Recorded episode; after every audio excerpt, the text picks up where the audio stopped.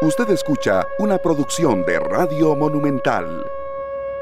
Esta tarde de martes 11 de abril del 2023, 3 con 7 minutos. Muchas gracias amigos y amigas oyentes. Gracias de verdad por estar con nosotros una vez más en una edición más de este espacio acá en Radio Monumental, la radio de Costa Rica, arrancando con eh, una semana, diríamos, para mucha gente que bueno, ya se va incorporando poco a poco a sus lugares de trabajo, pero en la que de verdad queremos darle mucho contenido, mucha variedad y sobre todo también tomando en cuenta fechas históricas como la que estamos hoy. Ese es el propósito de un, programa de radio, del periodismo, de la comunicación. Tenemos que formar, también recordar y, y no solo, como, como hemos mencionado en algunas ocasiones, de cuando hay un feriado que no se trabaja o que se ahora con el tema de los traslados al lunes, no, no, hay unas fechas históricas que uno no puede pasar por alto. Muy agradecido yo con mis compañeros, César Salas, el agradecimiento también a Pablo Díaz que nos dio mucho soporte para la producción del programa de hoy y todos mis compañeros. Hoy esto está en bases llenas, Sergio Castro, eh, Luzania Víquez, Polo yo hay un servidor Esteban Aronne. No me extiendo mucho, compañeros. Es un gran gusto, de verdad, estar de nuevo con todos ustedes. Buenas tardes a todos. Hola, buenas tardes. Ay, muchas gracias.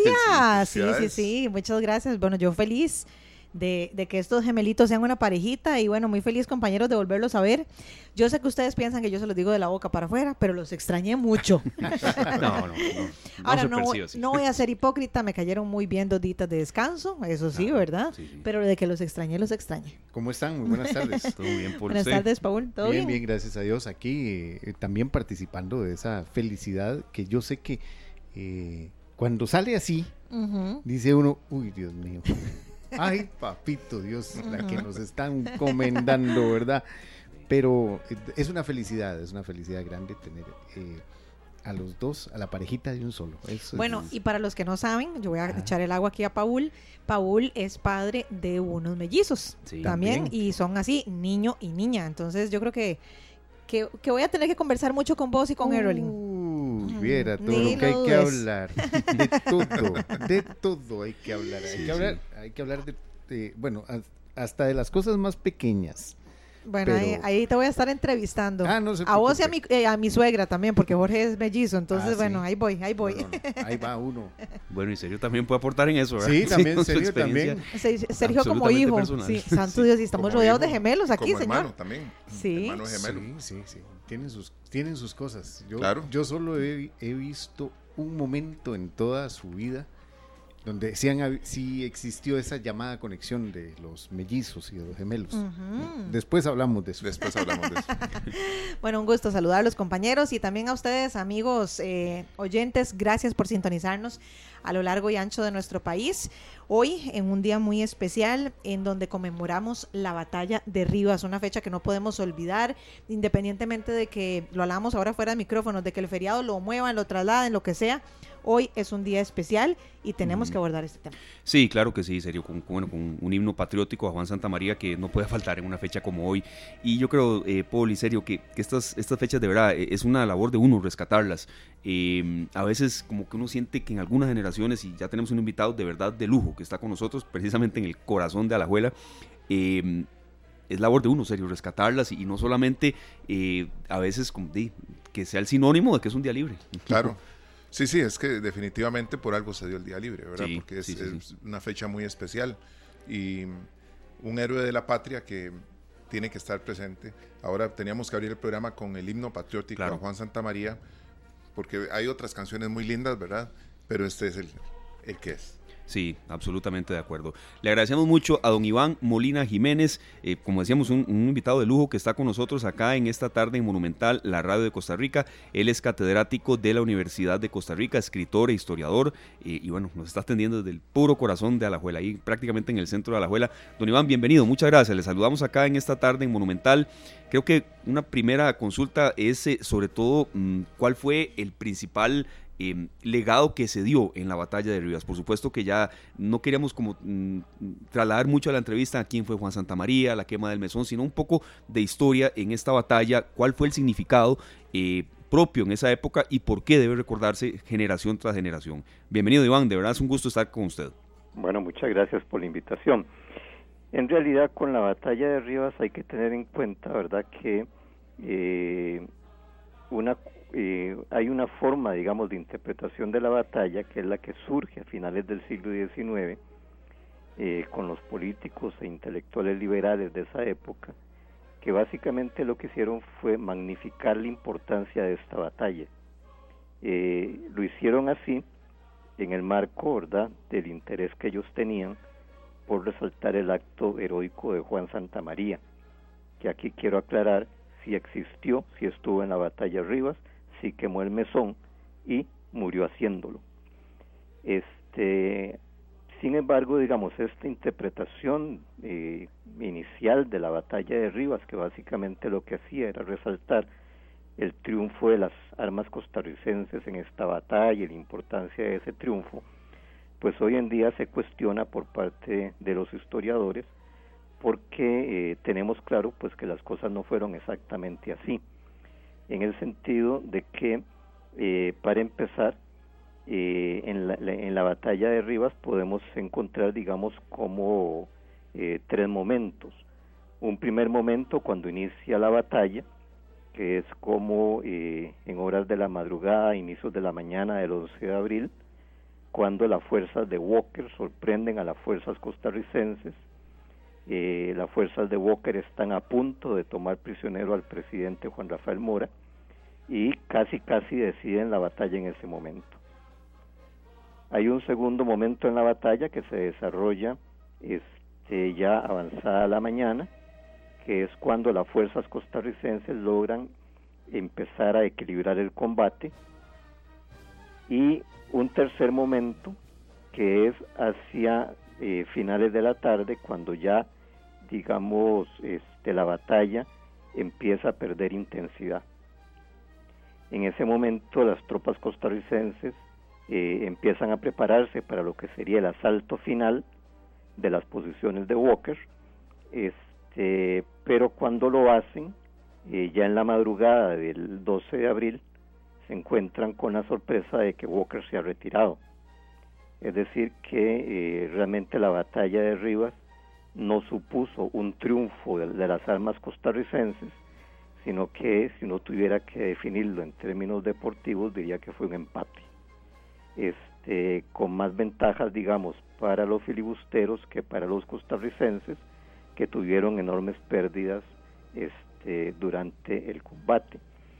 Este, entonces, en este sentido, la batalla, digamos, dentro de lo que es la historia militar de la campaña nacional, no fue tan importante como sí lo fue la toma de la vía del tránsito, me refiero aquí a la vía esta que se había constituido en la frontera norte con Nicaragua, porque la toma de esa vía y de los vapores que transitaban por esa vía eh, esto ocurre a finales de diciembre de 1856, inicios de enero de 1857. Sí fue fundamental para decidir la guerra porque le cortó el suministro de tropas y armas a Walker y fue clave para, digamos, la victoria final este, en esta guerra. Entonces, en ese sentido, digamos, hoy tenemos una visión este, más realista de, de, lo que fue, digamos, la batalla de Rivas y de su importancia, ¿verdad? Este, ahora la fecha se sigue conmemorando fundamentalmente en honor de eh, Juan Santa María. Don Iván, eh, buenas tardes. Yo quisiera también mm, preguntarle precisamente sobre ese aspecto y varias cosas que podemos incluso... Eh, yo sé que en las, en las, guerras y en las batallas no se pueden comparar los momentos estratégicos militares que se dan. Eh, pero sí, mucha gente dice, bueno, ¿por qué resaltamos más el 11 de abril que el 20 de, marzo, que es la batalla de Santa Rosa, que es una, la batalla que se, que se libra en, territorio costarricense y que eh, provoca que haya una, eh, podríamos decir que una huida de, de, Costa, de los filibusteros o un retroceso de los filibusteros hacia Nicaragua. Eh, ¿Y por qué se le resalta más a la, al 11 de abril precisamente por ese aspecto? Desde, desde cierto punto de vista, eh, el desconocimiento del territorio, la, fue una imprudencia seguir hacia más allá de Rivas eh, o llegar hasta Rivas militarmente eh, era mejor concentrarse en la vía del tránsito, como usted lo dice, que, la, era, era incluso eh, estratégicamente más importante tomar esa vía que seguir adentrándonos en batallas más allá de nuestro territorio? Bueno, eh, hay varios aspectos en la pregunta que usted me hace. El primero es que la batalla de Santa Rosa es realmente una batalla importante en términos de que con el triunfo de las armas costarricenses en ese combate, eh, básicamente se logró expulsar a los filibusteros del territorio costarricense y en adelante ya todo, lo, digamos, este, las actividades bélicas no se iban a realizar en territorio costarricense, sino en territorio nicaragüense. Esto es importante en términos de la, de, la destrucción que siempre acompaña una guerra. Es decir, que la destrucción no iba a ser en territorio costarricense, sino en territorio nicaragüense. Este, por otro lado, hay que tener presente que eh, en el momento en que se inicia, en, que se inicia la guerra, cuando Rafael Mori inicia esta guerra como lo que ahora llaman una guerra preventiva. Es decir, el objeto de, la guerra básicamente es derrotar y capturar a Walker, ¿verdad? Y terminar ahí con ese episodio. Entonces, eh, como el propio presidente Mora lo reconoció después, eh, esta primera fase, digamos, de la campaña no estuvo muy bien planeada y particularmente durante la batalla de Rivas se cometieron muchos errores que llevaron, digamos, a una gran pérdida de vidas de soldados costarricenses.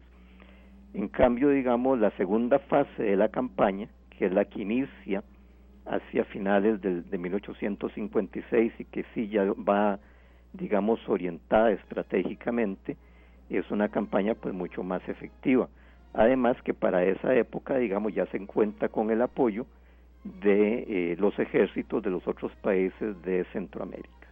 Entonces, realmente podemos ver, digamos, que son dos momentos muy diferentes de la guerra. Este primer momento que abarca marzo-abril de 1856 y luego, digamos, esa segunda fase de la guerra, que es la que inicia como hacia octubre-noviembre de 56 y se prolonga hasta la rendición de Walker en mayo de 1857. Don Iván, eh, ¿se podría decir que entonces eh, el ejército costarricense aprendió de este susto que se da en la batalla de Rivas? ¿Y no sigue eh, más allá? En realidad aprendieron de todo, porque como lo señalaba este alguno de los comentaristas de la época, pues en Costa Rica no había habido, digamos, realmente mucha actividad militar. Este, los conflictos militares que, que se habían dado antes habían sido internos, de muy corta duración, y no existía, digamos, experiencia en términos de lo que fue, por ejemplo, eh, eh, la guerra del 56, porque si usted lo piensa bien, imagínese lo que implicó para un país como Costa Rica en esa época mover todo un ejército desde el Valle Central hasta Nicaragua, en una época en la que básicamente los medios y las vías de comunicación eran muy limitados este y con todo el gasto verdad que eso implicaba porque eh, no solamente era mover la gente sino también mover este la alimentación toda la logística del proceso verdad así que fue eh, algo realmente muy complicado y uno digamos desde el presente lo que uno puede hacer también es como sorprenderse de esa capacidad y esa voluntad que tuvieron para llevar adelante, digamos, esa, esa guerra preventiva. Claro, don Iván, hay otra, otra eh, de verdad, Arista, en, en, toda esta celebración, y como decía nuestro compañero Paul, eh, tal vez a veces hay eh, algún cambio de fechas o, otras fechas que también son relevantes en todo este proceso de batalla, ¿verdad? De campaña eh, nacional. Cada 8 de marzo se conmemora el Día de la Menemérita de la Patria, Francisca Pancha Carrasco, pero ella tuvo también un, papel muy preponderante en, eh, en, el 11 de abril, ¿verdad? De, de esas fechas, de 1856 yo quisiera, quisiera no decir que como que se opaca, no, no, por supuesto que se valora y, se recuerda, pero mm, creo que es una oportunidad eh, muy buena esta para, por supuesto, el legado de Juan Santa María y demás, pero también de ella. ¿Cuál, fue su principal aporte de, doña Pancha Carrasco, Francisca Pancha Carrasco, en esa batalla específica, don Iván? Sí, aquí yo, digamos, voy a, a señalar algo que probablemente a los, digamos, simpatizantes de Doña Pancha, pues no les va a caer muy bien, y es que realmente eh, no tenemos evidencia directa de que eh, Pancha Carrasco haya, digamos, participado combatiendo en la batalla de Rivas. Eso es parte, digamos, de un imaginario que se ha creado, ¿verdad? Y que ha sobredimensionado, digamos, el papel de Pancha. Eh, lo que sí yo quisiera resaltar es que la guerra contra los filibusteros no habría sido posible sin el gran apoyo que dieron las mujeres costarricenses, este, tanto digamos las que se quedaron a cargo de las fincas y los negocios de sus maridos, aquí en el Valle Central y otras partes del país, como este, las que eh, también digamos, eh, como en el caso de Pancha, eh, fueron con las tropas para prestar ayuda como cocineras, enfermeras, lavanderas, este, y aquellas también, ¿verdad?, que cumplieron un papel fundamental durante la epidemia de cólera, porque hay que recordar que una de las peores herencias de la batalla de Rivas es que las tropas se contagian de cólera, introducen el cólera al país y eso provoca que perezca casi un 10% de la población. Entonces aquí más bien lo que yo quisiera resaltar es la importancia que tuvo la participación de las mujeres en general, este, que tiende a veces, a, veces a verse representada en Pancha Carrasco. Claro, en solo ella, don Iván, sí, le entiendo. Ya, pero digamos, Pancha Carrasco no podemos, de, de momento, hasta ahora no conocemos ningún documento que diga que ella estuvo peleando, como se le suele presentar. Ella básicamente fue una de esas mujeres, este, que acompañó a las tropas en esas calidades y eh, cuando se empieza a recuperar la memoria de la campaña a fines del siglo XIX, pues se le reconoce su participación a ella y al hacerlo así, pues se reconoce también a otras mujeres. Don Iván, yo quisiera que hablemos un poco, que usted nos cuente desde su experiencia, desde, desde su conocimiento como historiador, como escritor, cómo era el ejército de Costa Rica en ese momento, porque a veces cuando uno está en la escuela y me acuerdo que uno veía la batalla de Rivas y la batalla de Santa Rosa, uno tendía a imaginarse que, de que eran ahí unos campesinos que agarraron unos palos ahí de, la casa y se fueron a combatir. Pero tengo entendido que como ejército estábamos bien preparados. ¿O cómo nos veíamos ante los filibusteros? ¿Cómo es su apreciación con respecto a lo que usted ha estudiado y ha aprendido hasta el momento? Sí, efectivamente hay una visión un poco romántica, ¿verdad?, de que esto, de que este ejército costarricense está compuesto por campesinos mal, mal, armados y eso no es cierto. Este, en realidad el presidente Mora, Juan Rafael Mora, eh, una vez que llega al poder a finales de la década de 1840, él inicia un proceso de modernización del ejército, tanto en términos, digamos, de la adquisición de armas como de mejoras en el entrenamiento. Esto él lo hace así, digamos, por su propio interés de contar con un ejército, digamos, eh, bien entrenado, bien armado, bien disciplinado, este, en términos de su propia permanencia en el poder. Es decir, Mora ve el ejército como un instrumento de su propia eh, perpetuación en el poder. Entonces esto al final tuvo esa ventaja de que cuando se presenta la amenaza de los filibusteros, Costa Rica pues se encontraba en una posición, digamos, militar mucho más preparada de lo que generalmente se dice. Y eso explica también, digamos, pues eh, el hecho de que el ejército, por ejemplo, eh, no solamente lograra esa, esa victoria en Santa Rosa, sino que en el marco de una batalla que empezó de manera desastrosa como fue la batalla de Rivas, el ejército costarricense lograra al final equilibrar este digamos la contienda este entonces desde esa perspectiva realmente habría como que pensar más bien que eh, el que se llevó la sorpresa fue Walker porque ellos pensaban obviamente que lo que se iban a topar era como un, ejército muy mal preparado, muy mal entrenado y eh, fue exactamente lo contrario.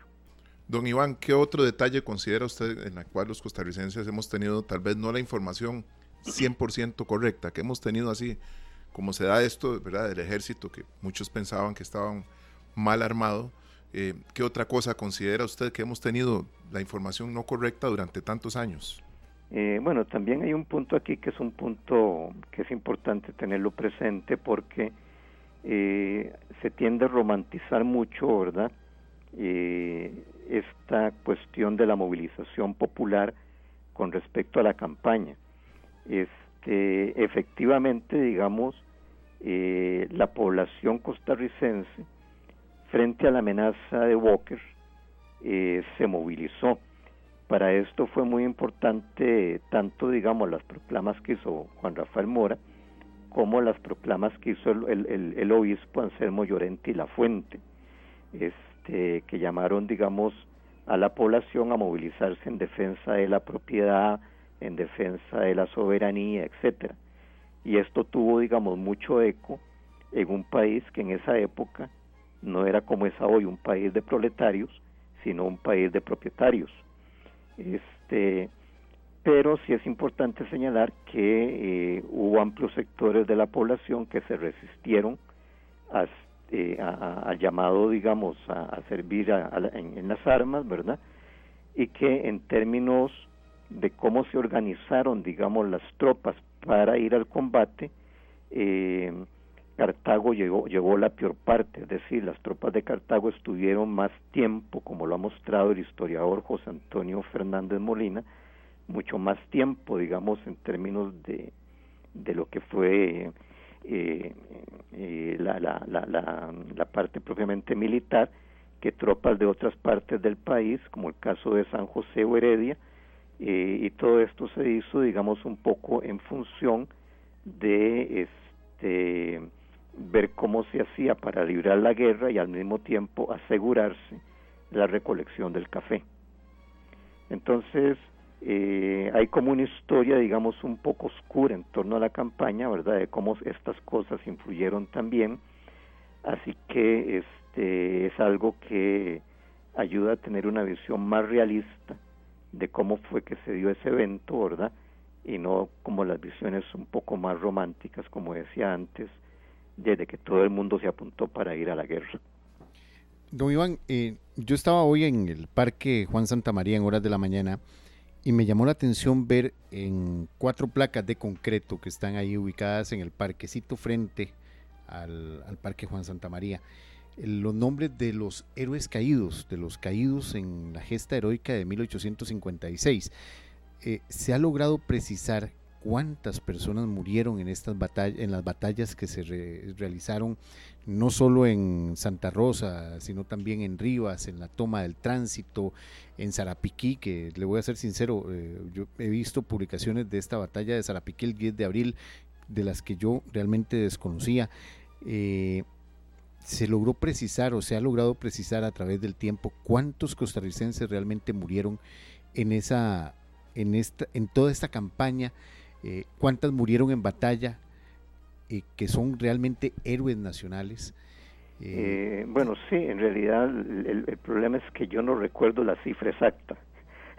este, pero, por ejemplo, solamente en la batalla de Ríos, este, Rafael Obregón Loría calculaba que hubo alrededor de unas 500 bajas, y 500 muertos. Algunos otros historiadores han digamos, manejado cifras un poco más conservadoras en relación con esa batalla, que fue, digamos, la batalla pues más mortífera, eh, de unas de unas 300, 250 muertes, este, pero en realidad, digamos, en términos de lo que es el impacto demográfico, eh, la importancia vino no por el lado propiamente de la acción militar, sino por el lado de la peste de cólera porque eh, aquí, digamos, eh, hay que recordar que cuando Costa Rica empieza a desarrollarse con el café, después de 1830, Costa Rica va perdiendo, digamos,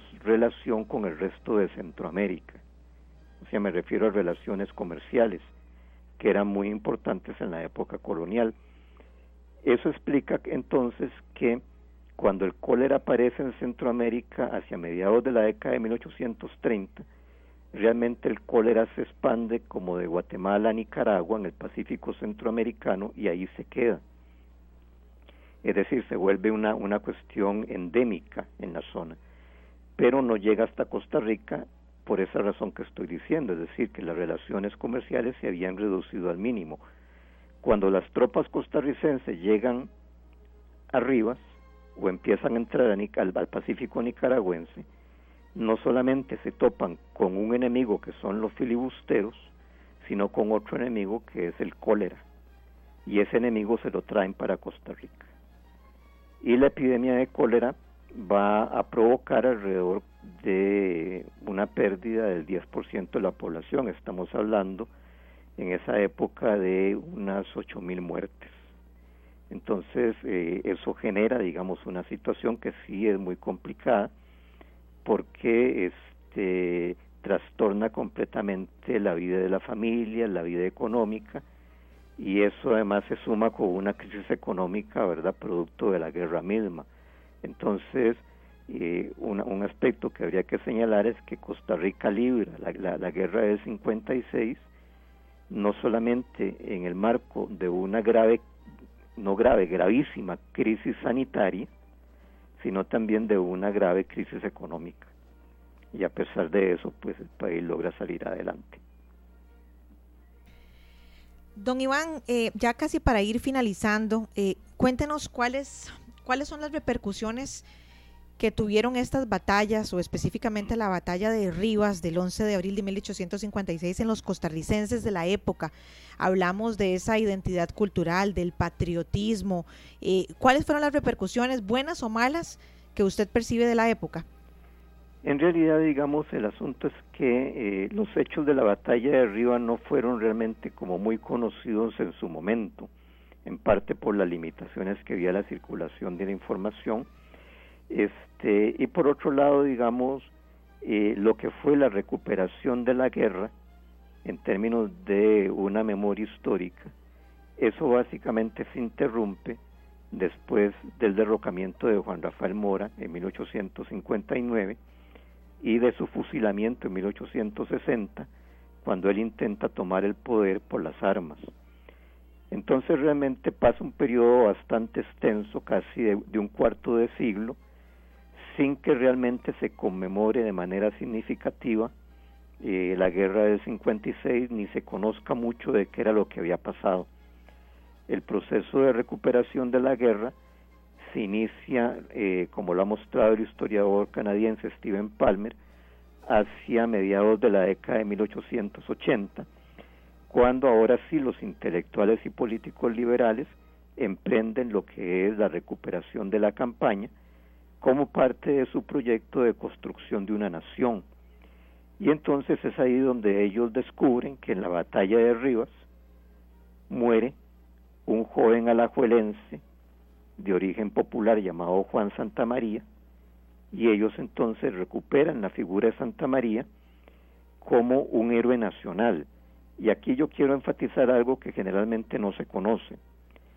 En el resto de América Latina, los héroes nacionales son generalmente héroes nacionales eh, que vienen de las, digamos, de la oficialidad militar, que vienen de las élites o que vienen incluso de la nobleza indígena de los tiempos anteriores a la conquista española. En Costa Rica, en cambio, el héroe nacional que crean estos liberales es un héroe popular. ¿Por qué? Porque a ellos les interesa resaltar una figura como la de Juan Santa María para ponérsela de modelo a campesinos y artesanos, diciéndoles a ellos, vean, así como fue Juan, así tienen que ser ustedes. Juan estuvo dispuesto a ir a morir a, ir a morir a Nicaragua para defender el orden existente en Costa Rica. Es decir, Juan Santa María es una figura popular que para los liberales de entonces es extraordinariamente importante porque es una figura eh, que no solamente muestra, digamos, ese sacrificio por la patria, sino por mantener el orden social y político existente en esa patria. Es decir, Juan Santa María no es una figura que se presta para, digamos, utopías revolucionarias, sino que es precisamente lo contrario, una figura que se presta para mantener lo que ya existe. Entonces, eso es, ese, ese, e, e, esta figura de Santa María está indisolublemente unida a la batalla de Rivas y hoy por hoy es su principal legado. Perfecto, don Iván, de verdad muchísimas gracias. Ha sido una clase de historia la que usted nos ha dado. Muy agradecidos y, no lo estaremos contactando para eh, nuevas entrevistas en materia de celebraciones, pero a veces no solo cuando son fechas específicas, creo que a veces eh, es deber de nosotros rescatar historia eh, y es deber de, de, las nuevas generaciones saber quiénes fueron Juan Santamaría, quién fue Francisca Pancha Carrasco, cuál es la diferencia entre una batalla y otra y le agradecemos muchísimo, don Iván, de verdad. Bueno, con mucho gusto era don Iván Molina Jiménez. De verdad que, que, bueno, eh, fue una clase de historia, aprendí mucho en esta entrevista, de verdad. Y yo quería consultarle, Pablo, usted que estuvo por allá hoy en, en toda la cobertura de Noticias Monumental, sí, sí, vi que estaba muy, muy masivo, o sea...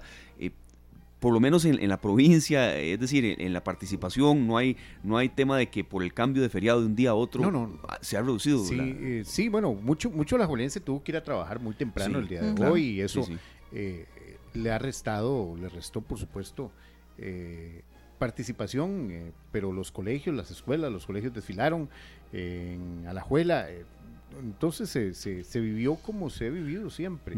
Sí, eh, mucho, mucho, mucho alajuelense tuvo que ir a trabajar normalmente. Muchos estudiantes universitarios en la pura mañana estaba viendo eh, a los muchachos del, del, Instituto Tecnológico los recogen a las 6 de la mañana el bus que los lleva hasta Cartago, nada más imagínense. el trayecto. Eh, a las 6 de la mañana, antes de las 6 de la mañana están los muchachos de eh, vecinos de Alajuela haciendo, esperando el bus que los lleva al TEC.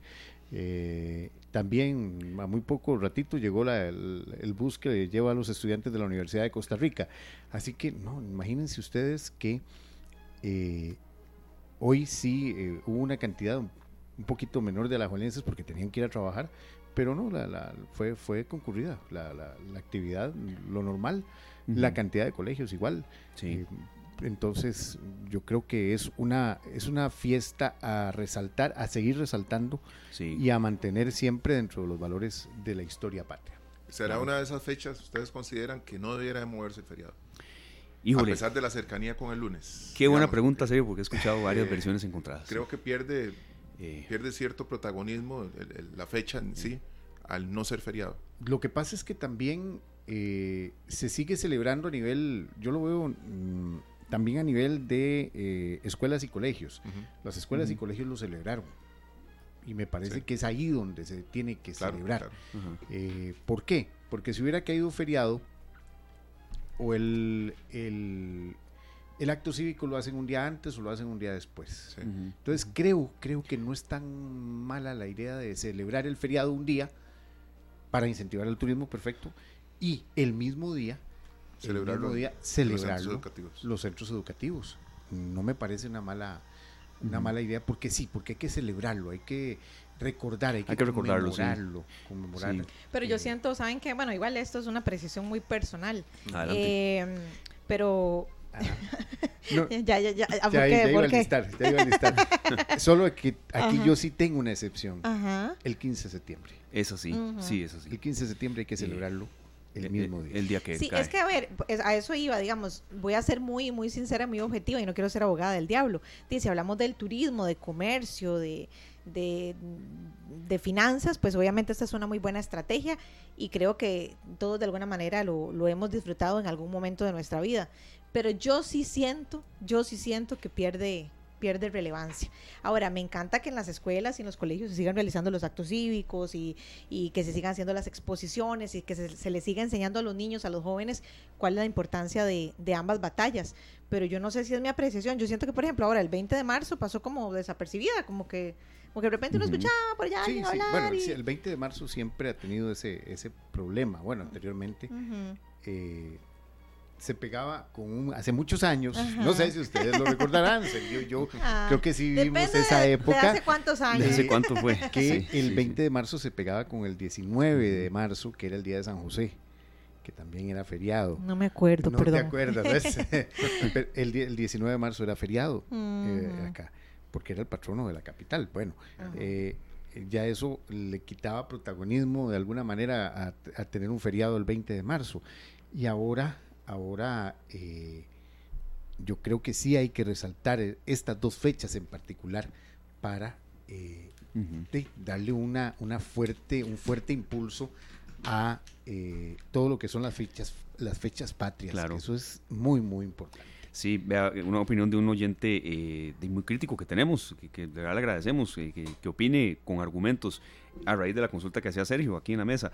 Don Bernardo Aguilar nos dice, es eh, pésima la idea, palabras de él, de del tema del traslado de feriado, pone a la economía del consumo por encima de los valores cívicos.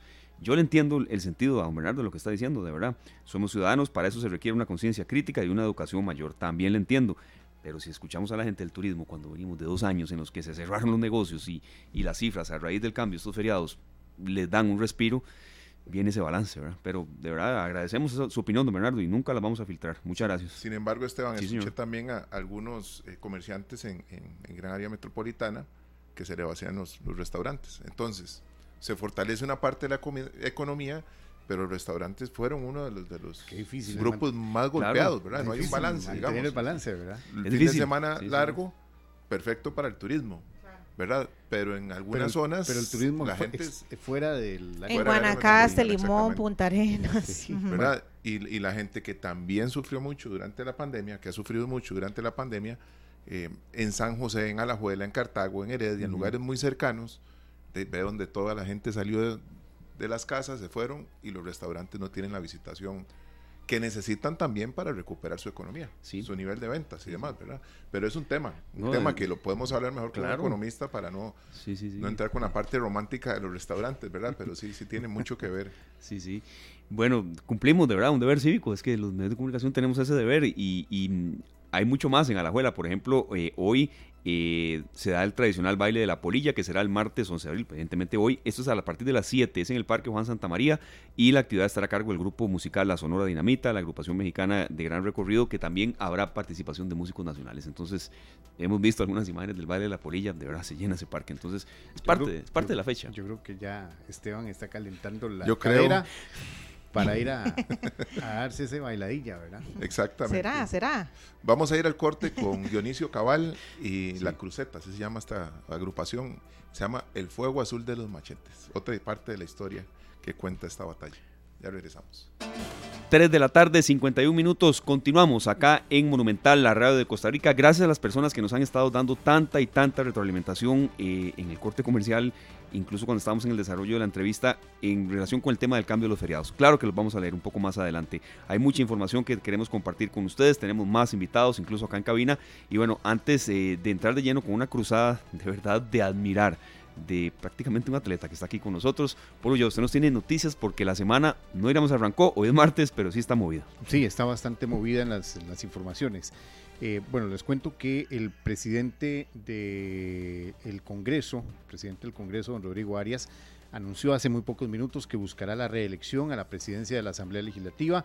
Eh, según es- el legislador, ya cuenta con el respaldo de toda la bancada del Partido Liberación Nacional, pero esta información acaba hace muy pocos minutos, eh, acaba de confirmarse por medio de conferencia de prensa. El presidente del Congreso, Rodrigo Arias, buscará la reelección a la presidencia de la Asamblea Legislativa.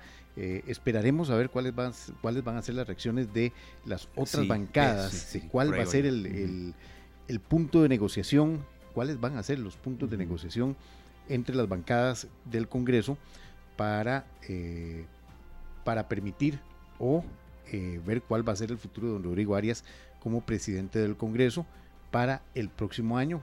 El- recordemos que eh, comienza el, el- ciclo legislativo, el año legislativo, el próximo primero de mayo, que por cierto iniciamos nuevamente en sesiones or- extraordinarias.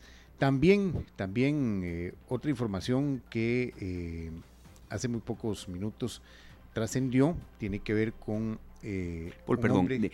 Y las sesiones extraordinarias son en las cuales el, el, el- el- el Poder Ejecutivo tiene ajá, el control de la agenda legislativa. de la agenda legislativa, de los Correcto, proyectos y de los proyectos. En las otras es el... el, periodo eh, ordinario eh, es- son los diputados. Los diputados, sí. Así es. Así que mm, vamos a ver cuál va a ser el, eh, la reacción a, esta, a este anuncio que está haciendo don Rodrigo Arias y cuáles van a ser los temas de negociación en este, en este sentido.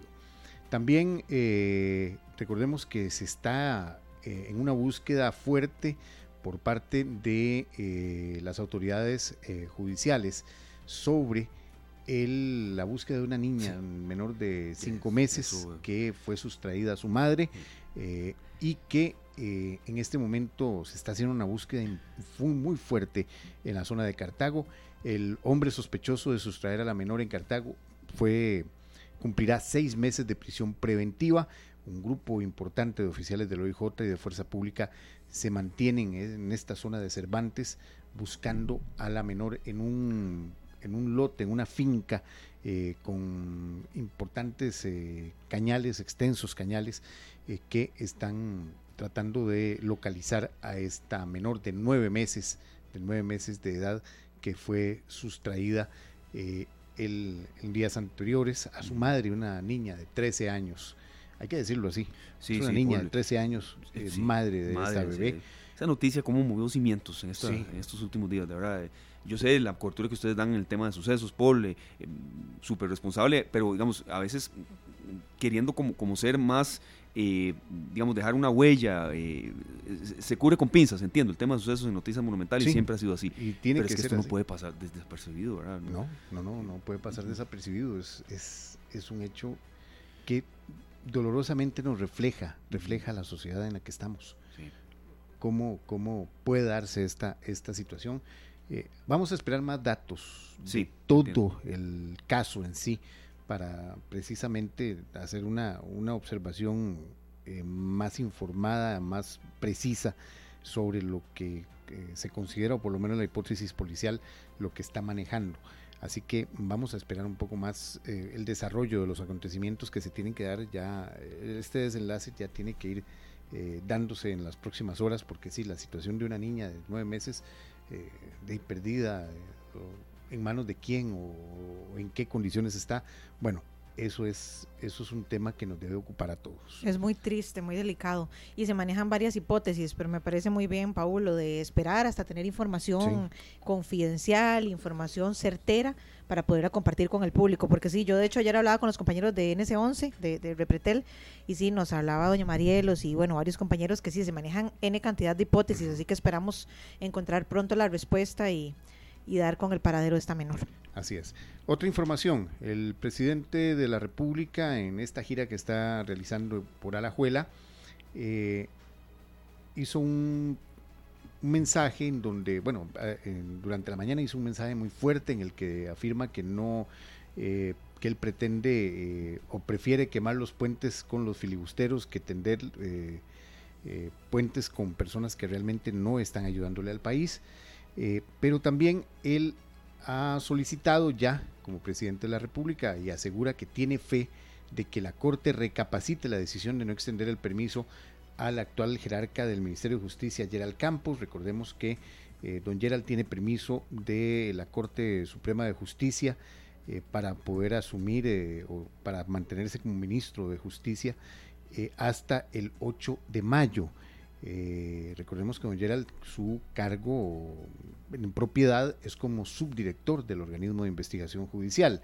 Bueno, él, solicitó, recordemos antes de Semana Santa, solicitó que ese permiso se extendiera por más tiempo. Los magistrados lo rechazaron y ahora el presidente de la República está solicitando que, eh, que los jueces recapaciten esta decisión, que los magistrados recapaciten para poder tener por más tiempo como ministro de Justicia a don Gerald Campos.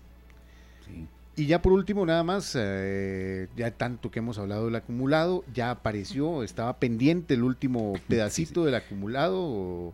Eh, ¿Cómo? ¿No fuiste vos? No, no fui no. yo. No, no fui yo. Sergio, vos tampoco. Creo que no. Estaríamos aquí. Creo, eh, creo. Eso abre una duda. no, Eso abre una duda. Lo, digo así porque es un hombre alajuelense entre los 36 y los 40 años. Yo no sé ah, si. no, no, ahí ya, te cambiaste. las dudas de lado. de todo lado. Ni por equipo, ni porque vive ahí. Bueno, él fue el último ganador del acumulado. Reclamó ya un pedacito de la serie del número 64 con la serie 604 ganó 89.7 millones de colones con esa sola fracción y mañana retoma, se retoma el acumulado con 100 millones de colones para quienes quieran seguir jugando y tentando a la suerte. Yo creo que no fue César, ni Glenn tampoco, casi ya no lo veo. Pero no, no, la descripción. Hay, hay, una cuestión que sí, a esa edad, en, ese rango de edad, yo sí vivía en Alajuela. Bueno, Ah, Sí, sí. Pero hace mucho Pero hace tiempo. mucho, hace hace, algún tiempo. No, no, no, nada contra vos, pero bueno, ahí sí. hace mucho.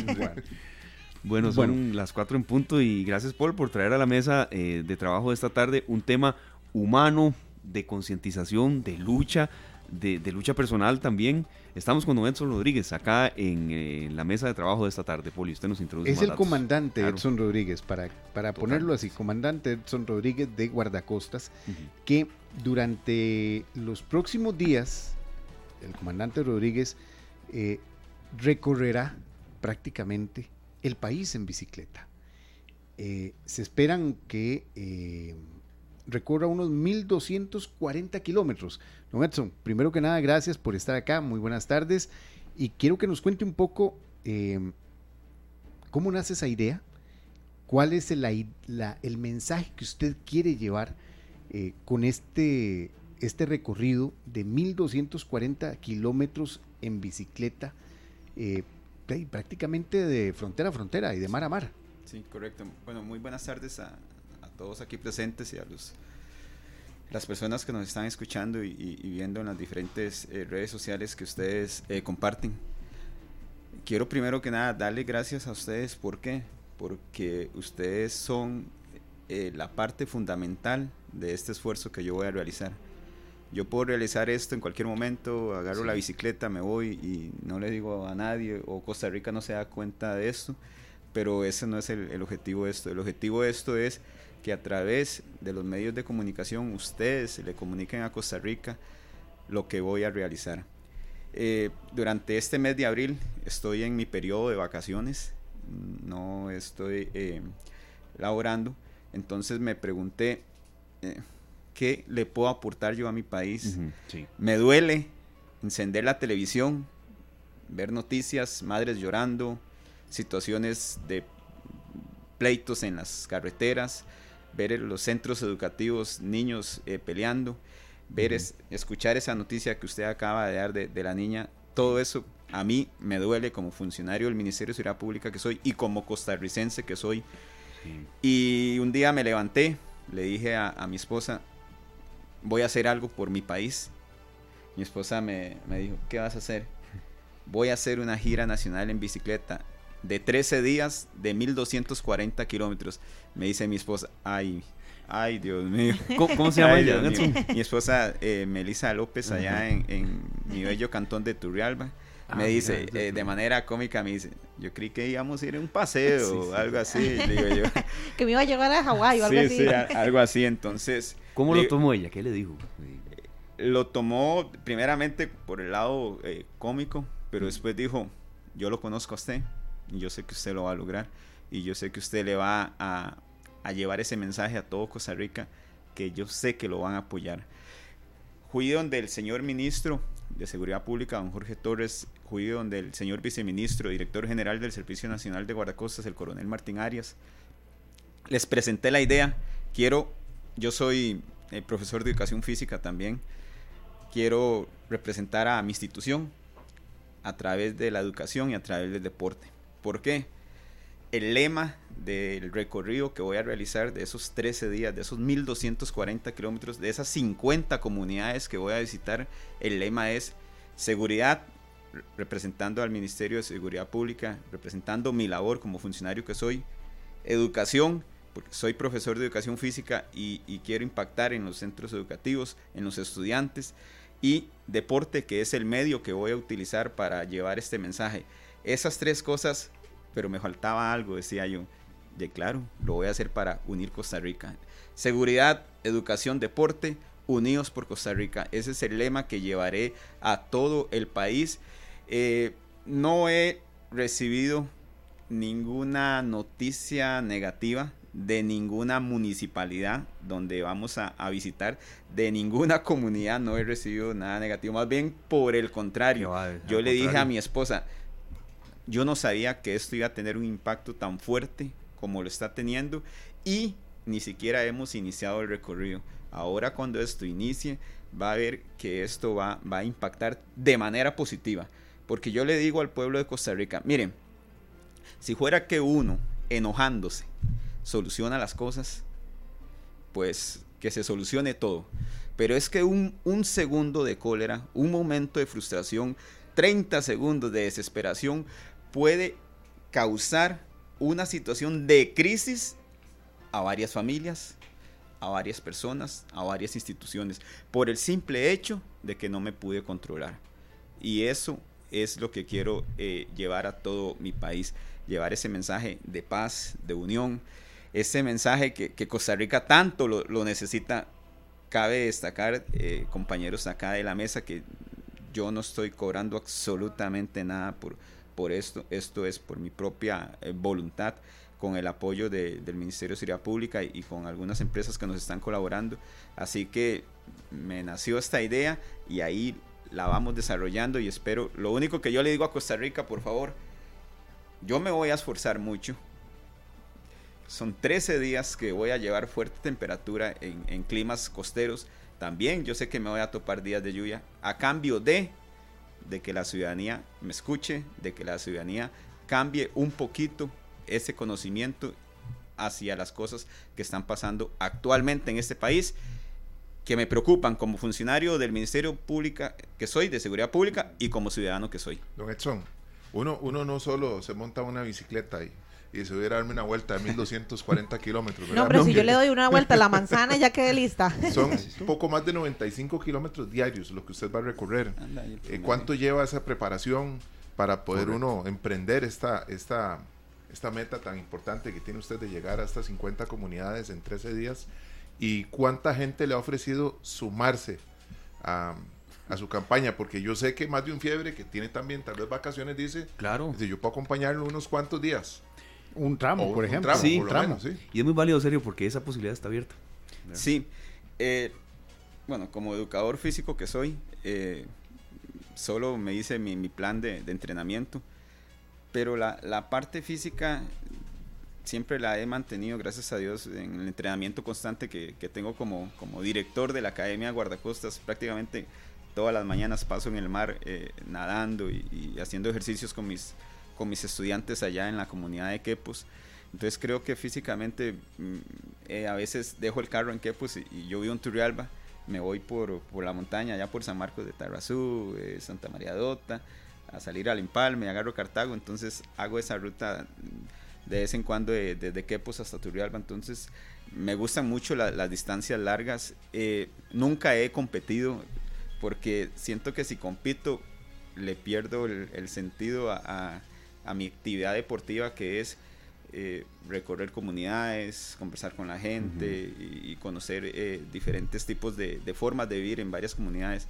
Entonces, esta parte física, pues creo que, que estoy preparado me preocupa tal vez un poquito más la parte mental, porque yo le pido mucho a Dios, claro. mucho, mucho a Dios, ayúdeme a, soportar eh, todo lo que tenga que, soportar, porque sí es, es bastante, pero yo sé que eh, la proteína que yo voy a recibir, esa gasolina que yo voy a recibir, va a ser el apoyo de la, de la ciudadanía. Ver eh, a la ciudadanía en la carretera recibiéndonos, ver a, la gente compartiendo con nosotros, eso para mí mentalmente va a ser muy, muy fuerte. Ahora, eh, la gente que nos quiere acompañar, eh, miren, una vez me hicieron esa pregunta y yo les dije, ¿cuántos van a ir con usted en el recorrido?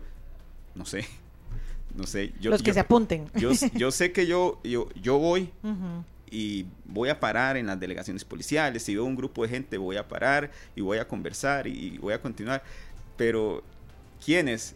Mire, yo no le puedo decir a alguien en carretera o en una calle, eh, hágase un lado, eh, córrase o, no me acompañe, porque no es eh, el objetivo más bien, entre más unamos Costa Rica, entre más gente, entre más las personas vean que a través del deporte podamos alcanzar muchas cosas, eso es lo más importante. Así que el que tenga gusto de acompañarnos, es, eso sí, pues bajo la responsabilidad de, cada uno, porque yo no, no, puedo controlar eh, cosas, no vamos a cerrar carreteras jamás, eso tampoco es el sentido de esto. El, pero si van a tener algún tipo de escolta, de ayuda de las... Sí, sí, ahí vamos, ahí vamos a ir por, por, por, por, todos los pueblos, inclusive ahora el jueves ya hay varias personas, comandante, eh, lo vamos a acompañar hasta, porque salgo de Quepos el primer día hasta llegar a Palmar Norte, lo vamos a acompañar hasta Dominical, lo vamos a acompañar hasta Ubita, ahí de Ubita ya se une otra gente y, y, ahí vamos el recorrido. Entonces, más bien, yo invito a la gente a, a que se una a eso porque a veces en, en, en ciclismo, en competencias, ¡yum! pasaron los ciclistas y nadie los vio, nadie, o, o fue, fue, rapidísimo y, y, más bien gente que tal vez no puede participar en eventos porque no tienen mm, para pagar una inscripción, una, una, camiseta y no, cosas así. Entonces, más bien, esta es la oportunidad que yo le digo a la gente que si quieren compartir totalmente gratis y, y llevar, claro. eh, acompañarnos, creo que este es el, el momento. Quiero sí, eh, la gente que esté en carretera, uh -huh. eh, en la orilla, mire, yo grupito que vea, yo voy a, a parar, aunque sea dos, tres minutos, bien, y claro. conversar con, con, la gente para, para que ellos vean la importancia que yo le estoy dando al evento. Don Edson, bueno, usted ahora nos hablaba un poco del, del lema de, de esta gira nacional en bicicleta, seguridad, educación, deporte, unidos por Costa Rica. Yo quiero ser un poco incisiva en esta. Ya usted nos explicó cuál es el, el objetivo, a grosso modo, de, de, esta gira nacional. Pero ¿de qué manera pretende usted generar impacto en cada una de esas comunidades a las que va a ir? Y se lo voy a preguntar así sin pelos en la lengua, para que no vean como que fue una persona que pasó en bicicleta y no. tengan paz, ¿verdad? ¿Qué va a hacer usted diferente? ¿Cómo va a impactar en los corazones de esas personas, de esas comunidades? Ok. Eh, el fin son tres tipos de población incluyendo a los oficiales del Ministerio de Seguridad Pública, porque quiero pasar a las delegaciones policiales. Decirle a mis compañeros policías, miren, ahorita la situación del país, como todos sabemos, no está nada agradable, el tema de seguridad, y nosotros como miembros del Ministerio de Seguridad Pública tenemos la responsabilidad, como lo estamos haciendo hasta ahorita, de continuar brindándole la seguridad a este país como se lo merece porque si estamos en el Ministerio de Seguridad Pública de manera voluntaria, ¿verdad? Aquí en Costa Rica, el que pertenece al Ministerio de Seguridad Pública de manera voluntaria, no obligatoria como en otros países, es porque nos nace, es porque tenemos la necesidad de servir a nuestra patria desde el punto de vista de seguridad. Así que continuemos, no me bajen la moral, sigamos luchando por este país, porque si nosotros no cuidamos a Costa Rica, por el amor de Dios, ¿quién va a cuidar este país? Entonces, ese es el mensaje directo uh -huh. que quiero impactar a los compañeros del Ministerio de Seguridad uh -huh. Pública. En los centros educativos o, o, los jóvenes que a través de, ya ahí cambia un poquito el, el discurso, que a través del deporte podemos alcanzar muchas metas, muchos objetivos. La mayoría de deportistas de este país, e inclusive a nivel nacional, han alcanzado sus metas, pero ellos tuvieron una infancia uh -huh. difícil. Uh -huh. Ellos tuvieron eh, situaciones económicas, sociales difíciles. Si no lo veamos en las historias de los sí. deportistas profesionales. Entonces, que a través del deporte, mire, podemos rescatar a esos niños de esas tal vez zonas difíciles de ellos que ellos están viviendo y que se unan. No importa el deporte que sea, no importa, pero incentivar el deporte en la juventud y en la sociedad en general. Ay, Dios mío, en la, en la, sociedad general. Que, mucho que enseñar, sí. Yo le acepto a todo el mundo que han pasado generaciones, que ya no es la misma generación cuando nosotros eh, nos desarrollamos, que éramos niños y toda esa cuestión. Nuestros abuelos pasaron otra generación y cosas diferentes. Que la tecnología ha llegado a que para mejorar las cosas, sí, para todo. Sí. Eso yo se lo acepto a todo el mundo y ha venido a aportar muchas cosas. Pero lo que sí no le acepto a la ciudadanía, a los adultos más que todo, es que se pierdan los principios, los valores, la ética y la moral que debemos de transmitirle a nuestros jóvenes. ¿Por qué? Yo sé que esto se llama una botella porque así me lo enseñó mi papá, mi abuelito. De lo contrario, yo no supiera que esto se llama una botella. Uh -huh. Entonces, yo como padre de familia, yo como ciudadano mayor de edad, ¿qué es lo que debo hacer? con los niños, con los adolescentes, con los que vienen detrás de nosotros. Mire, Costa Rica está bien, la tecnología y todo, pero por favor, usted debe ser educado. Usted, buenos días, ¿cómo está? ¿Cómo le va? Eso es, creo que gran parte del problema que estamos teniendo ahorita en Costa Rica, que hemos dejado que las generaciones que vienen detrás, tal vez casi que, disculpe la palabra que utilizar, hagan lo que quieran. Sí. Y ahí es donde quiero impactar fuerte en ese mensaje en los adultos que no me descuiden la educación de los niños. Don Edson, hoy estamos martes 11. Esto arranca el jueves. si Dios lo permite, jueves 13 de abril. El jueves 13. 7 y 30 estaremos haciendo un acto de inicio allá en el Malecón en Puerto Quepos y a las 8 de la mañana a rodar mis primeros metros en, bicicleta. me ha visto aquí usted con, con, los ojos para acá, para allá, como, como subiendo en bicicleta ahí, no sé, Tarbaca, una de esas fuertes, ¿verdad? Se manifiesta la gente. Premio montaña. sí, montaña, pero... Meta volante. Meta volante, bueno. Sí, aunque estoy, estoy, largo de eso. Mariano Rodríguez, qué admirable la intención y voluntad de este señor. Motiva a saber que hay gente así, nos dice la gente. Y en línea telefónica está alguien muy especial en su vida es Melisa López, es su esposa y queremos escucharla. Melisa, adelante, bienvenida esta tarde y bueno, qué mensaje a Edson, su esposo. Son estas sorpresas que nos tiene don Esteban siempre, ¿verdad? Sí, no, son de todos. Y, sí, sí. ¿Qué hago yo solo, muchachos? De verdad, muchas gracias. Adelante. No me salga con el viaje. Hola, buenas tardes. Hola, Melisa, bienvenida, buenas tardes. ¿Qué cuéntenos? ¿Se quedó con, con ganas del viaje a Hawái? Buenas tardes. Muchas gracias a todos en cabina por, por primero permitirme ingresar y, darle unas palabras de, apoyo y motivación a mi esposo. Sí, fue una, una, un chascarrillo que nos dio de pronto porque él siempre pasa pensando qué hacer con su trabajo. Puedo decir fielmente que Exxon es un hombre que ama lo que hace, ama el país al que sirve y, como es el, el, lema de, de guardacostas sirviendo con honor. Eh, yo lo felicito, lo insto a que confíe, como le he dicho, en el Señor, que le renueve las fuerzas cada día y que eh, por favor la gente lo apoye en lo que está haciendo porque hoy en día cuesta que las personas eh, pongan la mente a trabajar para cosas de bien, para motivar a los demás. Y yo sé que eso él lo está emprendiendo con, con, con todo el amor con el que él realiza su trabajo. Bueno, Melissa, qué bonito escuchar que, usted apoya a don Edson siempre, ¿verdad? En las buenas y en las malas. Cuéntenos al principio, cuando don Edson llegó y le dijo que se le estaba ocurriendo esa idea, ¿qué fue honestamente lo primero que usted le pasó por la mente? Eh, porque ahora nos contaba don Edson que usted al principio dijo, ah, yo pensé que era un paseo, y yo, yo también, yo hubiera imaginado ahí que me iba a llevar a alguna cabaña o a algún lado. Cuéntenos cómo digirió usted la noticia. Bueno, Luzania, déjeme decirle que sí. Usted sabe que uno, la esposa, ellos, hay como que adivinarles a veces, ¿verdad? ¿Qué están pensando? Y me dice, tengo un proyecto en mente. Y yo dije, ¿esto es un paseo o me va a comprar una casa? Oiga. me dice, voy a hacer una gira. Y yo, ay, por Dios. Y pero en el momento que él planeó eso, yo un día de esos estábamos comentando, que no imaginé que se fuera a hacer tan grande, o sea, que el impacto fuera tanto que las personas en realidad a las que él ha tocado las puertas, eh, municipalidades, ¿verdad? Para dar a conocimiento que él va a llegar y todo, le han abierto las puertas. Entonces yo le digo que eso quiere decir que la gente aún está esperando buenas nuevas, que se hagan cosas para motivar y para incentivar a los demás porque creo que a veces la gente está cansada de recibir más bien malas noticias, ¿verdad? Día a día. Entonces, gracias a Dios tuvo muy buena acogida la, la idea de él. Muy importante porque yo pienso que el primer apoyo y el primer eh, empujoncito hacia, hacia esas metas salen de la familia. Eso, sí, claro. Sí, exacto. Sí, Meli, qué sorpresa. La verdad es que no, no, no me lo esperaba. Y, no, gracias por, por el apoyo y, se sabe que, que juntos podemos llegar a alcanzar muchas, muchas metas y, y, todo por el bien de Costa Rica, porque vienen muchas generaciones atrás que tenemos que trabajar muchos, mucho, mucho por ellas.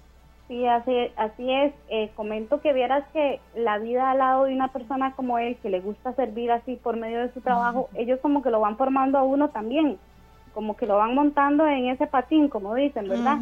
Entonces, a uno le gusta apoyar eh, las causas de ellos y realmente a mí me produce profundo orgullo la persona que es él eh, aquí de donde nosotros somos oriundos en Tubialba, él es conocido como una persona que ha progresado eh, humilde y luchadoramente entonces yo lo felicito de todo corazón bueno, a darle todo el apoyo qué bonita sorpresa ¿verdad? Sí, sí, sí, sí. Muchas gracias, Melissa, por atendernos y bueno, muchos éxitos ahí. Después nos cuenta cuando ya se logren ir de paseo en algún momento. Muchísimas gracias a ustedes, más bien. Ah, un placer. Ahora que, que Paul está diciendo que, que pedacito de ahí del, del ¿cómo se llama? El acumulado.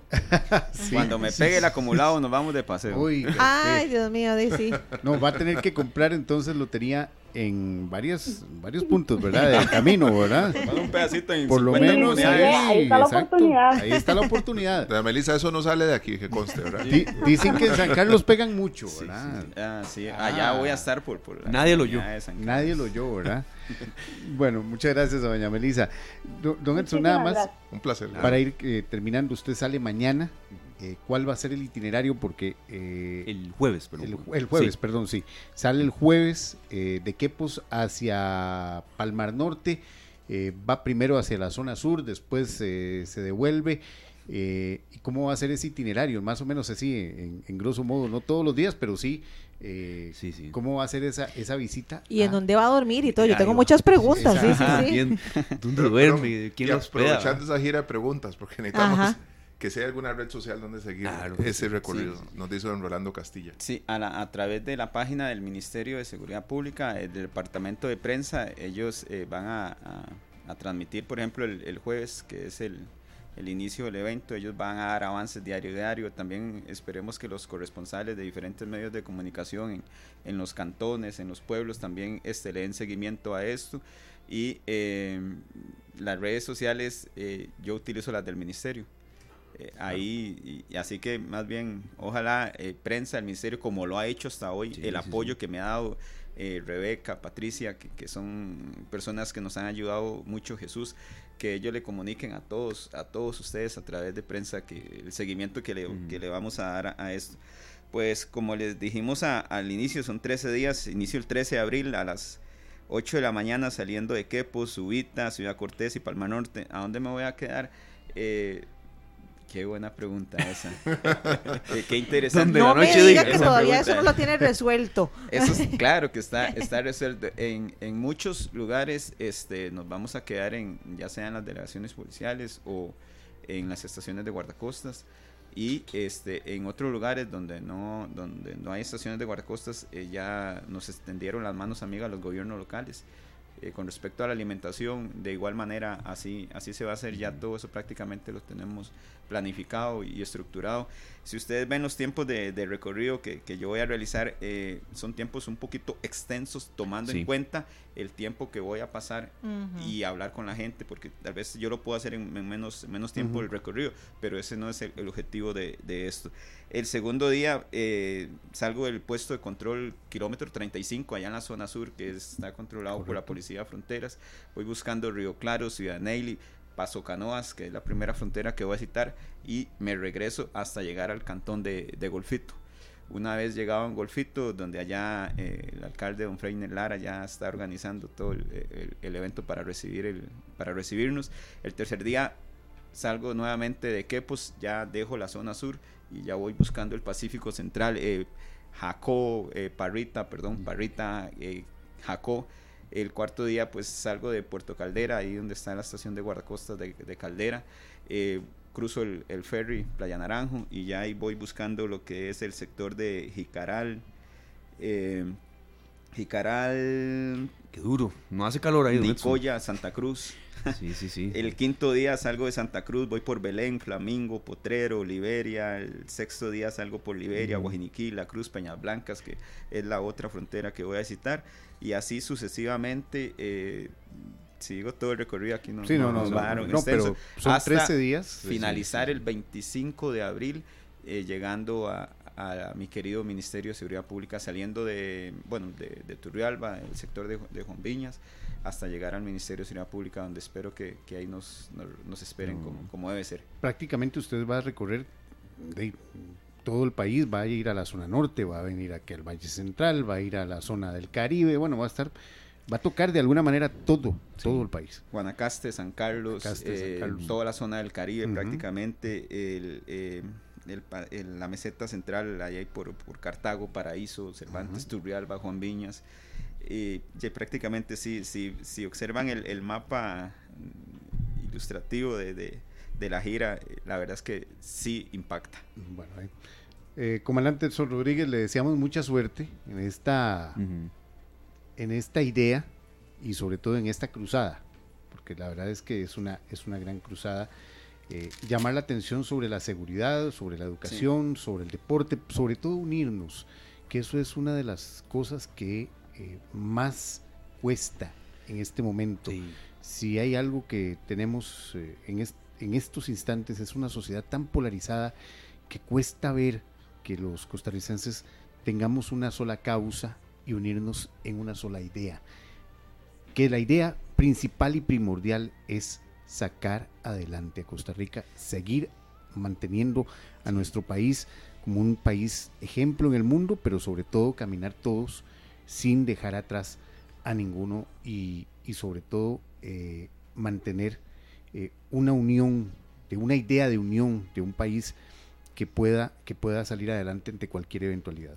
Sí, para ir, ir finalizando, eh, yo voy a, a, hacer el recorrido con un uniforme que, que me diseñaron, ah, el cual lo, eh, la persona que me lo diseñó, yo le dije cada gota de sudor y cada kilómetro que yo voy a recorrer, ustedes van a estar presentes en, en ese en ese recorrido que yo voy a hacer es esta, ah, qué esta camisa, eh, bueno, teacher de ciclismo con la licra y, me hicieron medias, mangas, una jacket y todo.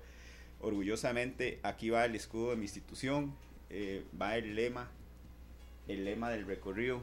Aquí la gente en el Facebook Live la está apreciando muy bien. Ahí lo pueden ver, el lema del recorrido, Seguridad, Educación, Deporte, Unidos por Costa Rica mi querido país a los costados y la verdad es que junto con la licra, las medias y todo, eh, le agradezco a las personas que hicieron posible que yo portara ese uniforme eh, por todo el país. Eh, Mucha suerte. quiero agregar nada más para, para, finalizar. Mire, Costa Rica, escuche Costa Rica, pero escúcheme lo que le voy a decir. Este esfuerzo que yo voy a hacer es por el país. Yo lo único que le pido es cambiemos cambiemos para bien, unámonos para bien, pero no solo por el día o el momento que yo voy a estar en su comunidad. Por favor, cambiemos por, por días, por semanas, por meses y démosle un cambio a eso, porque yo no quiero ver a ningún hijo mío ni a ningún familiar mío herido o muerto por alguna situación de descontrol en este país. Porque cuando no nos tocan a nosotros, nos hacemos que no pasa nada. Pero si realmente ya tocan a un familiar de nosotros o algún, alguna, eh, algún ser querido, ahí sí ya nos empezamos a preocupar. ¿Por qué tenemos que esperar a que eso pase? Si bien lo podemos hacer desde la forma de educar a nuestras familias y a nuestros seres queridos. Así que Costa Rica, unámonos para llevar este mensaje de paz y prosperidad a todo el país. Con toda la suerte del mundo, Edson sigue manifestándose. La gente, Sandra Meléndez Araya, mucha suerte, don Edson, respetando por supuesto, periodos de descanso y demás, ahí lo llamaremos. No, no, eh, no, se van, no, se van cleta a las 4 de la tarde, pero, pero ahí, eh, a ver cómo le va. Cuando se comuniquen conmigo, yo con mucho gusto los voy a atender y, y, gracias a ustedes para que Costa Rica se dé cuenta de esto. Gracias. Don Mariano Rodríguez dice felicidades a usted y a su familia. Bueno, gracias, don Maravilloso. Y mucha suerte. Gracias. Que Dios lo acompañe y lo bendiga. Lo acompañe. Bueno, gracias. Hasta luego. Bueno, guerrero, aquí está Edson Rodríguez, más de 20 27 años trabajando en guardacostas y gracias por, poner este tema a la mesa y toda la participación de los compañeros de esta tarde, por supuesto. Así es. Abriendo caminos, dice Juanis Guerra y Diego Torres, creo que esa es la, ese es el ejemplo que está dando don Edson hoy. Va abriendo caminos y a seguir el ejemplo. Ya regresamos. 4 de la tarde con 37 minutos. Bueno, hemos tenido hoy un programa muy variado, eh, muy variopinto y así es la vida. Y de cosas lindas, de cosas hermosas, de cosas tristes, de cosas que nos dejan un gran legado. Eh, hoy, con las bases llenas, como estamos diciendo siempre cuando estamos todos aquí, eh, queremos hacerle un homenaje a, la partida de Gerardo Zamora, periodista, luchador, guerrero, eh, con una familia de oro. También fue una semana dura, la Semana Santa, en la que todos nos, nos, dimos cuenta del deceso de la partida de doña Inés Sánchez de Revuelta. Y de verdad es una partida que duele. Em, los dos guerreros a su modo, con sus familias y demás, y creo que le tocaron mucho el sentimiento al costarricense. Fue una Semana Santa distinta en cuanto a esto, y acá en esta tarde no, no queríamos dejar esto no desapercibido, porque siempre los hemos tenido en cuenta. Tuvimos una entrevista muy sentida con Gerardo hace un poco más de un año, pero no, no, no seguir el día a día sin recordarlos como se merecen. Yo creo que eso es lo más importante, porque sí hemos tenido partidas que han dejado eh, una huella muy marcada en cada uno de nuestros corazones. Eh, doña Inés Sánchez, eh, Gerardo Zamora. Y yo creo que lo que tenemos que hacer, compañeros y amigos oyentes, es recordar lo lindo que nos dejaron, ¿verdad? Todos esos aprendizajes que nos plasmaron a través de la pantalla, a través de cualquiera de sus comunicaciones, que fueron muchísimas. Y yo me quedo con, con la moraleja de Gerardo en una y mil entrevistas que era de nosotros depende ver el, más, el vaso medio lleno o medio vacío. Yo creo que podemos quedarnos con eso y recordarlos precisamente por las huellas bonitas que dejaron mientras estuvieron en esta tierra. Y muy importante que para nosotros en esta tarde eh, eh, él estuvo presente, no solo porque nos acompañó en alguna entrevista, sino también porque recuerdo que Esteban recibía constantemente mensajes eh, de Gerardo donde nos aportaba con temas y demás duele de verdad, te digo de verdad en serio. Eh, no diré un amigo personal, pero sí un amigo. Eh, estuve en la, en, la, vela de él eh, y les puedo decir que un alto porcentaje de los teléfonos que yo tengo y contactos y temas que, así, que aquí se tocaron de, eran ideas de él, ¿verdad? Y, y, nos daba mensajes en medio programa, no, váyase por este lado, por aquí, por allá. Y sí, dura su partida. Y, y, yo sé que hay que seguir, pero no, no, no seguir, Poli, usted que lo conoció no seguir como que si nada hubiera pasado. Correcto. Bueno, yo fui compañero de forma fugaz de Gerardo en esos años en que Canal 4, NS4, eh, cambiaba de directores y ellos estaban ahí junto con, eh, con el grupo que estaba entrando y posteriormente eh, cuando era reportero siempre, algunas veces nos encontramos eh, hay anécdotas que guardo mucho en, mi corazón de, esas coberturas, pero tal vez eh, les cuento que yo tuve la, oportunidad de hablar a solas con él el 18 de febrero en una reunión que hicimos eh, con varios ex compañeros de Canal 4.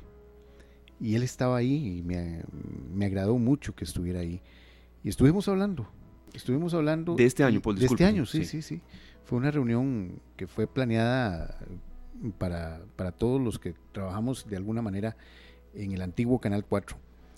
Eh, y ahora viéndolo en retrospectiva, mm, le doy gracias a Dios haber tenido esa conversación con él y haberle dicho eh, a él directamente eh, cuánto agradecía que ese mensaje que él estaba llevando a muchos costarricenses, a mucha gente, eh, calara hondo. Caló hondo en muchos corazones que ahora eh, luchan contra enfermedades de otra forma distinta, eh, ven la necesidad de también poner un poquito de, del lado positivo de la vida.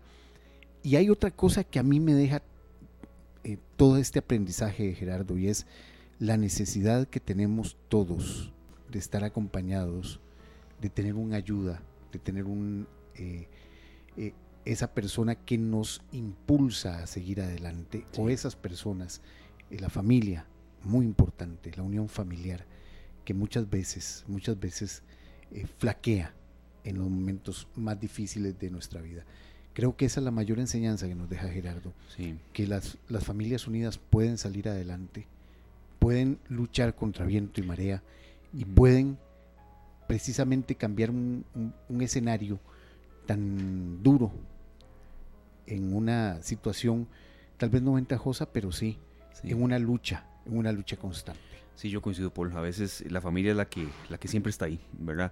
Me llevo eso y también un mensaje que él nos dio aquí, eh, frenemos, ¿sabes? Frenemos un poco, el cuerpo avisa una, dos, tres veces y ya luego puede ser un poco tarde, pero no del todo. Entonces me llevo esas dos eh, lecciones. Yo le agradezco mucho, de verdad, en nombre de todo el equipo de esta tarde, a Eduardo Castellón Ruiz, que está con nosotros. Él es periodista, eh, ex compañero de Gerardo, tiene mucho que aportar en esta conversación. Eduardo, gracias de verdad por, por ser parte de, la familia, no solo esta tarde, sino de Monumental, lo sé muy bien. Y ¿qué nos puede aportar usted desde, la óptica suya como periodista, Eduardo, como amigo de él, eh, de esta partida y de lo mucho que él deja como legado? Bienvenido, Eduardo. Buenas tardes, Esteban. Un gusto compartir con vos, con Paul, con Sergio, con Luzania y para recordar a, un gran colega, un gran amigo, un gran compañero, que, de, que lamentablemente nos, nos dejó, se nos adelantó en esta larga fila en la que todos estamos, pero que como decían ustedes dejó huellas entrañables en todos nosotros y que eh, tuvo la oportunidad de, de, compartir cosas muy positivas con todos nosotros. Eh, sin lugar a dudas, ¿verdad? Eso, esa lección del vaso medio lleno, yo creo que la hemos escuchado mucho, pero uno no cae en cuenta de que eso es verdad, de que tenemos muchísimo y yo creo que él pues nos ayudó a, dimensionar cuán cierta es esa esa frase, ¿verdad? De, de ver el vaso medio lleno. Eh, recuerdo a Gerardo como, como una persona muy jovial, ¿verdad?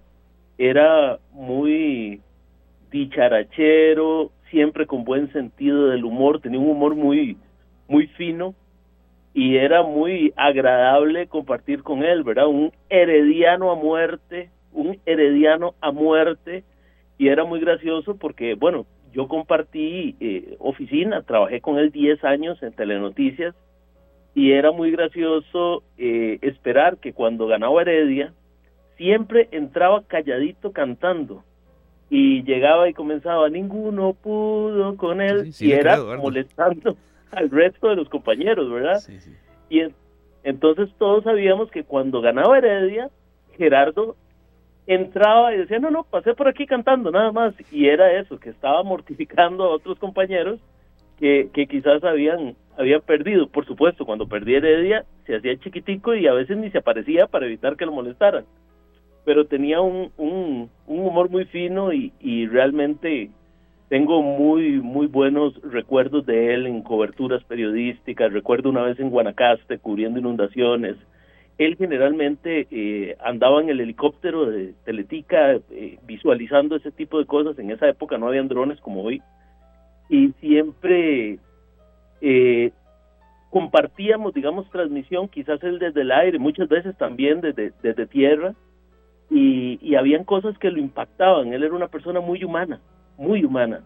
Recuerdo un accidente aéreo que le tocó cubrir hace algunos años de una avioneta que que se siniestró en, en unas montañas acá cerca de San José, donde iba un compañero de Canal 7, un compañero que falleció en ese, en ese, en ese accidente terrible que, que ocurrió. Murieron otras personas, entre ellas este compañero de Canal 7.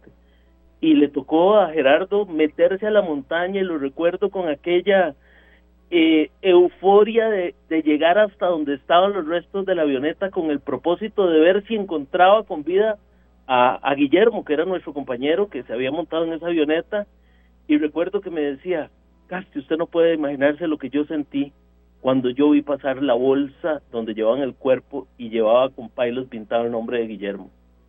Y yo siempre me acuerdo de eso porque me contaba que él incluso estaba transmitiendo y volvió a ver de reojo, vio la bolsa donde pasó y, y dice, me mareé, yo sentía que no podía hablar, ¿verdad? Eh, eso habla mucho de, su sensibilidad también, ¿verdad? Sobre este tipo de cosas. Eh, yo creo que los que hemos trabajado cubriendo sucesos, pues eh, nos volvemos algunas veces insensibles ante este tipo de cosas porque el día a día hace que veamos mucho eso. Pero, pero bueno, eh, esas son algunas anécdotas que recuerdo de, de Gerardo, ¿verdad? Y, y, y prefiero recordarlo en esa, en esa, en esa faceta eh, alegre, en esa faceta donde contaba chistes, en esa faceta donde tenía un humor muy fino. Recuerdo que, por ejemplo, tenía un dicho y es, él, él llegaba y le decía a uno, papi, me la cuadré. Y ese me la cuadré era que quizás eh, se había logrado una gira o había logrado ir a hacer un reportaje que él quería ir a hacer porque lo añoraba. Recuerdo que en una oportunidad logró que lo mandaran a Europa a abrir una final de fútbol en Europa, si mal no recuerdo era en el estadio del Barça, y claro, un futbolero con el corazón de Gerardo, ¿verdad? Que latía a mil en, un partido de fútbol, que lo mandaran a eso era llegar a la gloria, ¿verdad? Y recuerdo que iba tan contento para la cobertura eso y decía, papi, me la cuadré, me voy para España. y, y siempre, ¿verdad? Eh, manteníamos una, una cercanía y conversábamos mucho y la verdad que lo recuerdo con mucho cariño, un amante del deporte, amante de la música, cantaba muy bien nos escapábamos de karaoke más de una vez, cantábamos.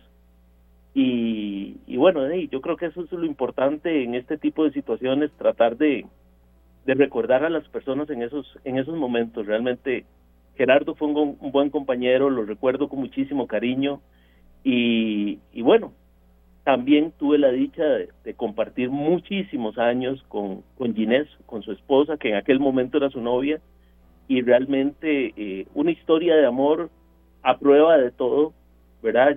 Ginés nos ha demostrado que el amor todo lo supera, eh, todo lo, sufre, eh, ¿verdad? Es, es, ese amor entrañable de dos personas que, que se encontraron, se cruzaron, en, en, sus miradas se cruzaron y se dieron cuenta que eran el uno para el otro y, realmente de admirar.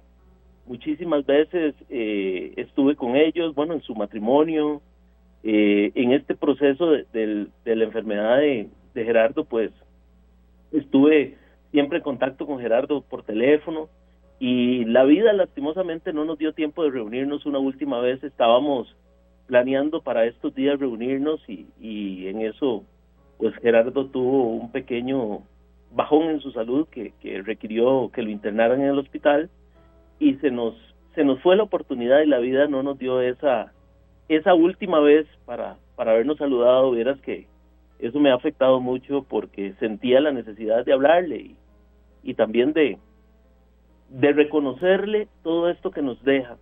Eh, el día de la vela que estuve con, muchos colegas periodistas y con muchos amigos recordando a Gerardo, eh, le decía a Ginés, muchas gracias, muchas gracias porque en medio de toda esta eh, situación trágica, ¿verdad? Si queremos verlo así, ustedes nos, nos demostraron lo que es el amor, lo que es la resiliencia, lo que es el respeto por el uno, del uno para el otro, eh, ¿verdad? Nos enseñaron tanto que yo creo que esa es la principal eh, enseñanza, si pudiéramos sacar una enseñanza de todo este proceso que, sufrió Gerardo en los últimos años. Claro.